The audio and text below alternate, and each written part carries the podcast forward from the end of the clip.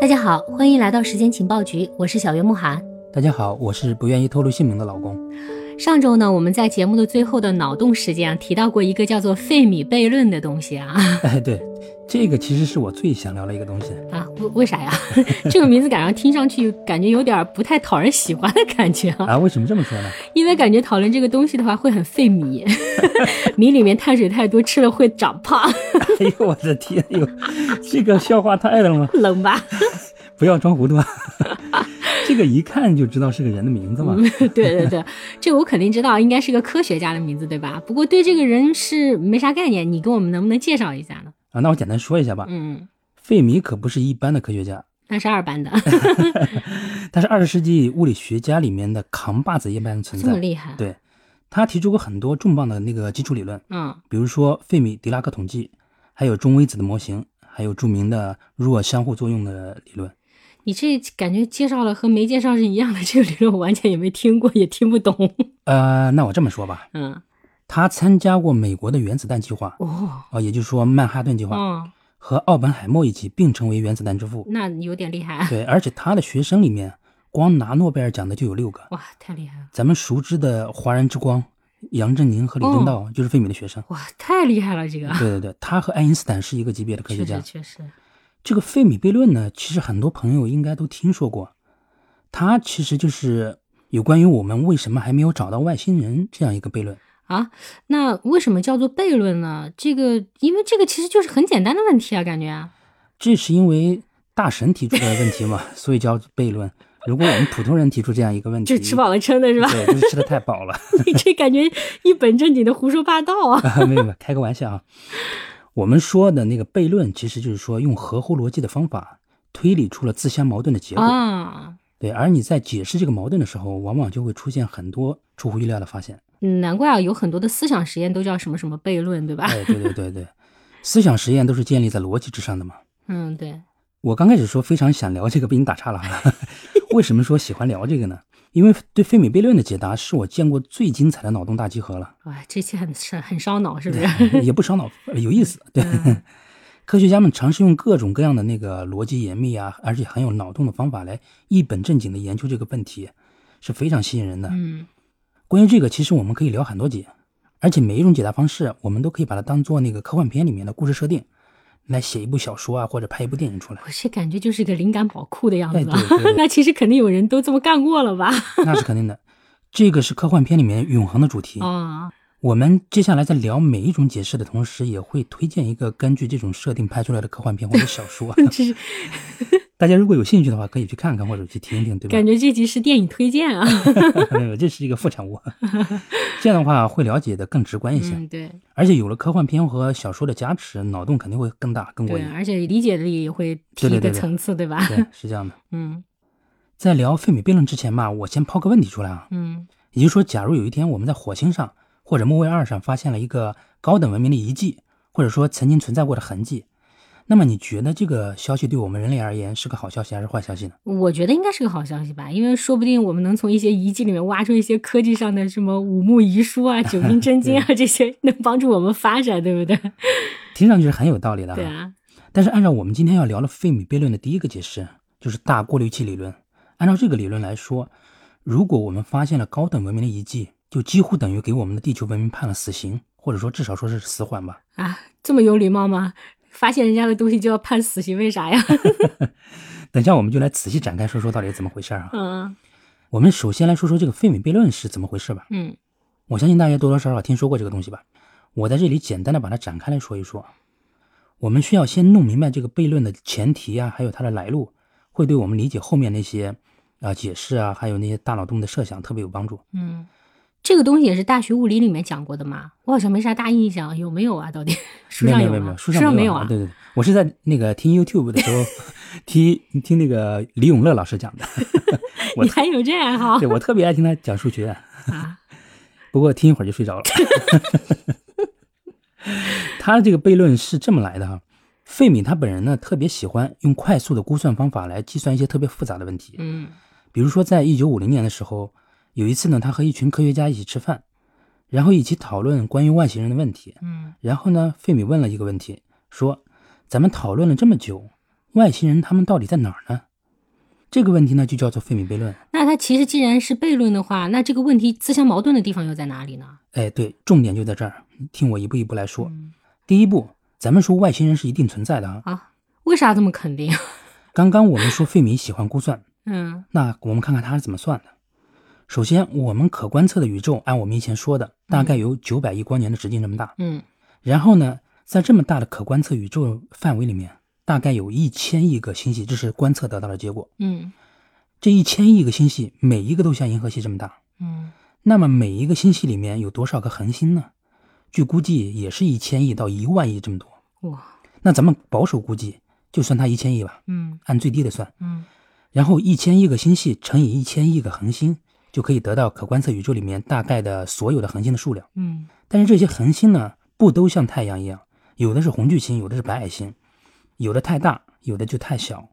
恒星太大的话，寿命就会很短，它旁边的行星就不足以产生生命。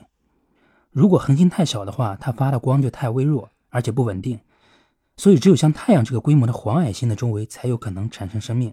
那这个规模的恒星比例是有多少呢？呃，科学家们估计大概有百分之五到百分之二十这么多那。也挺多的啊。啊，对。那我们在这里再保守估计一下，就按百分之一算吧。嗯每一个太阳这样的恒星周围呢，都会有一个类似于太阳系这样的小星系围绕它在旋转，对吧？嗯有的行星离太阳太近就太热了，有的离太阳太远呢，就像太冷了，对嗯吧？如果轨道特别扁的话，它也不能产生生命。还有其他很多的一些因素都会导致不能产生生命。那我们把这些满打满算以后，剩下的能产生生命的行星比例大概有多少呢？科学家们估计大概是百分之几这么多。那也很多呀。嗯，那我们我们继续保守估计，取个百分之一，按下限算。嗯然后我们用刚开始的一千亿个星系乘以一千亿颗恒星，再乘以百分之一，再乘以百分之一，就可以得出像地球一样具有宇宙尺度上得天独厚的条件，而且有可能产生生命的行星数量。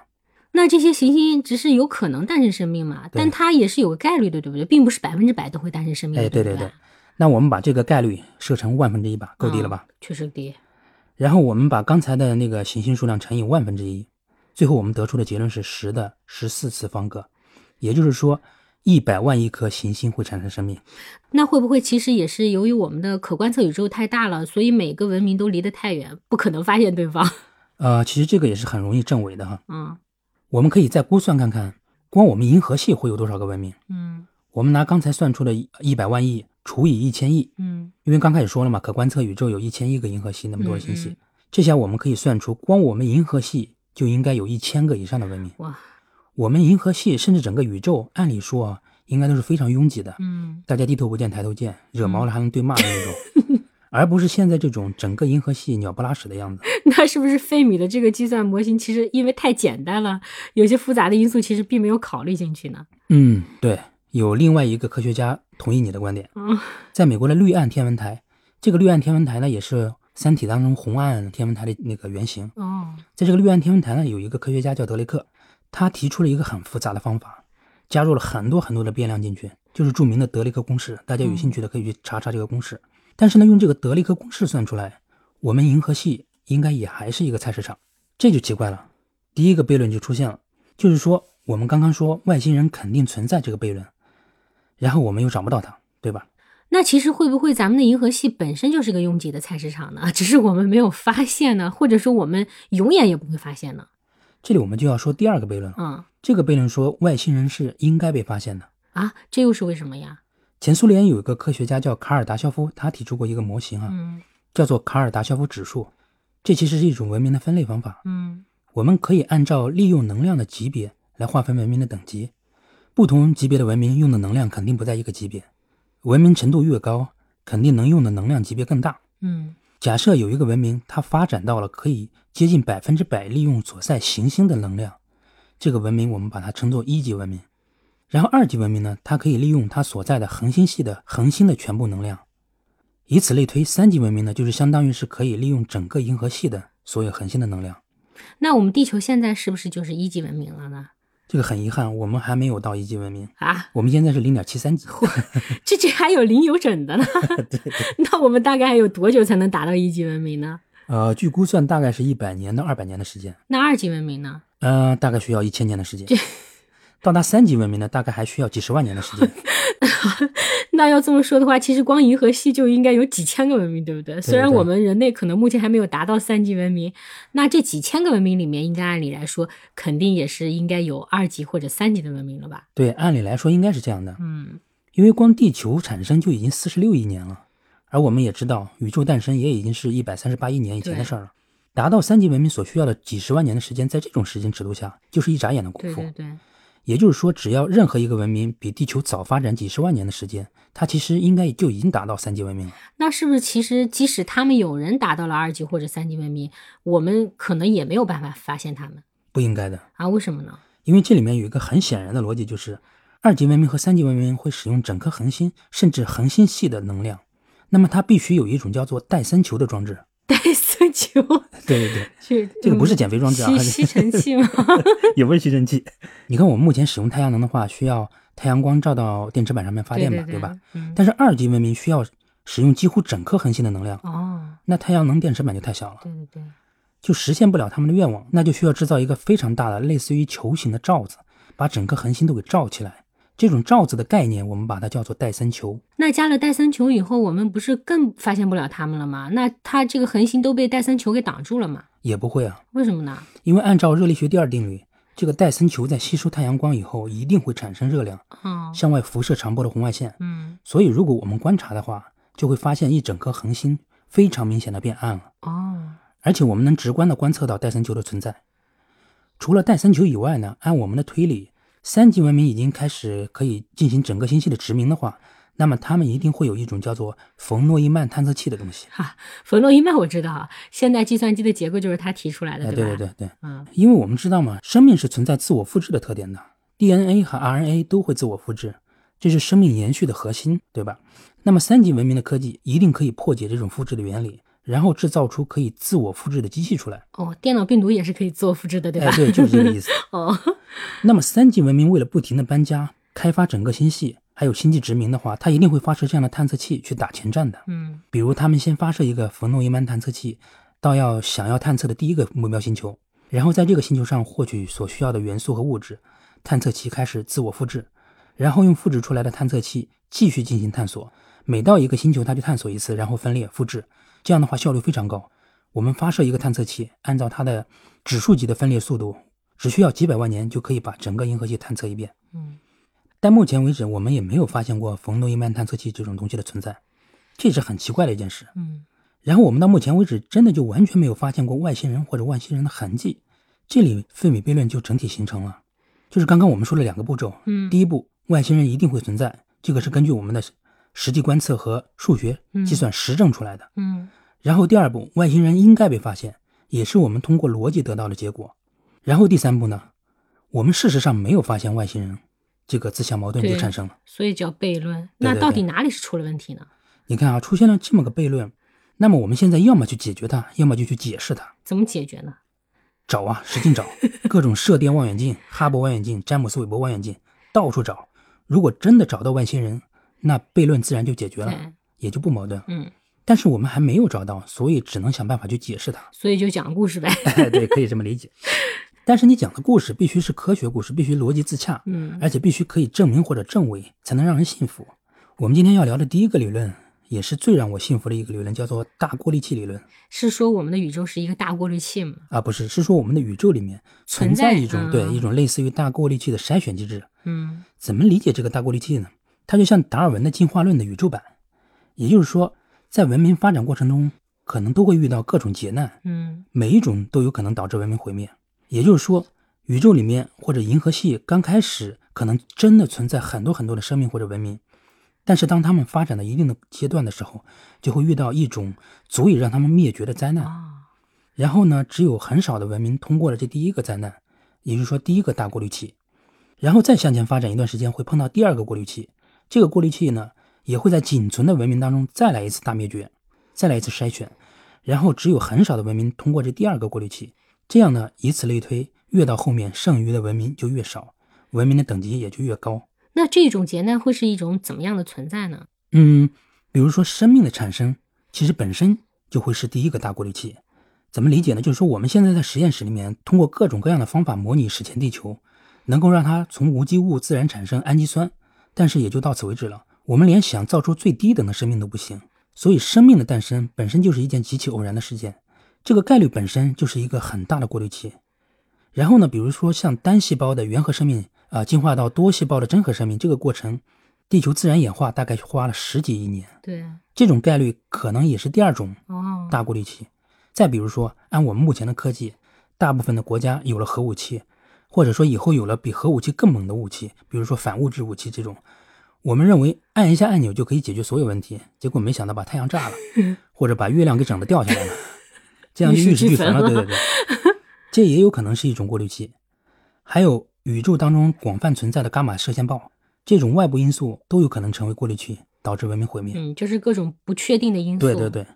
那么现在我们可以看出，人类到目前为止肯定已经通过了一些过滤器了，嗯对吧？已经非常幸运了。那问题就在于我们前方还会不会有更大的过滤器，嗯或者说我们能不能足够幸运再通过下一次的过滤器啊？假设啊，我们前面真的有类似于科技啊，或者说宇宙规律这样的这种级别的过滤器，那就非常可怕了，我们极有可能就会团灭了。这就是大过滤器理论的大概意思。那么现在对于我们来说，最好的情况是什么呢？最好的情况就是说，我们永远也没能发现外星人，也没有能发现比我们更高等的文明的遗迹。这样的话，很可能说明我们是通过最后一个大过滤器的幸存者，啊，这样也就能回答费米悖论了。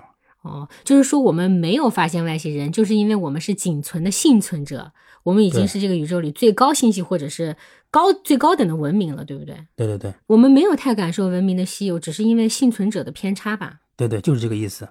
这也是对费米悖论最乐观的一种回答了，因为我们看上去可能真的笑到最后了。那你刚才说的判死刑又是咋回事呢？对，那我们回到刚开始抛出的那个问题吧。啊，就是说，如果我们能发现的最坏的结果是什么？就是说，我们没有探测到任何外星生命的迹象，但却很悲剧地探测到了一个或者很多个比我们高级或者说和我们同等级的文明的遗迹。为什么说悲剧呢？那就说明我们的前面一定至少还有一个大过滤器，而这个过滤器以后没有发现任何的生命迹象，只剩遗迹和尸体化石，够不够恐怖？够不够绝望？？确实绝望， 这个确实有道理啊。嗯那我们有没有和大过滤器有关的科幻作品呢？呃有的，我之前偶然看到过一个呃新人的科幻作品啊，是一个中国的一个科幻作家，嗯，他写的一个科幻小说叫做《深空之下》，非常的精彩，但很可惜就还没能拍成科幻 片啊，这个我之前好像在喜马拉雅看到过这个有声书啊。啊 应该是有的，大家有这兴个趣我也们可算以打 call 了吧？对对对。其实我们对宇宙的探索确实是心情非常矛盾的，又希望能发现些什么，但又确实害怕会发现一些不得了，或者说我们控制不了的一些事情。 嗯宇宙里面充满了未知和无法想象的危险，好奇心驱使我们不断的深入星空，而逻辑和理智告诉我们，等待我们的其实并不一定是什么好消息。嗯那其实对我们来说，关于外星人，可能没有消息才是最好的消息，沉默才是宇宙最好的答案。， 沉默是金嘛。 如果有一天你抑郁了，那可能是因为你知道的太多。 可能是这样吧。好了，今天我们因为时间的关系，就先聊到这里。接下来我们会继续来聊这个费米悖论和一些它的其他一些更精彩的解释。所以这个是分好多期的，是吗？对对对对，我们接下来很多期都会讲这个。 好的，好的。那希望感兴趣的朋友记得订阅我们的频道哈。那我们今天的节目呢就到这里，咱们下周再见。再见。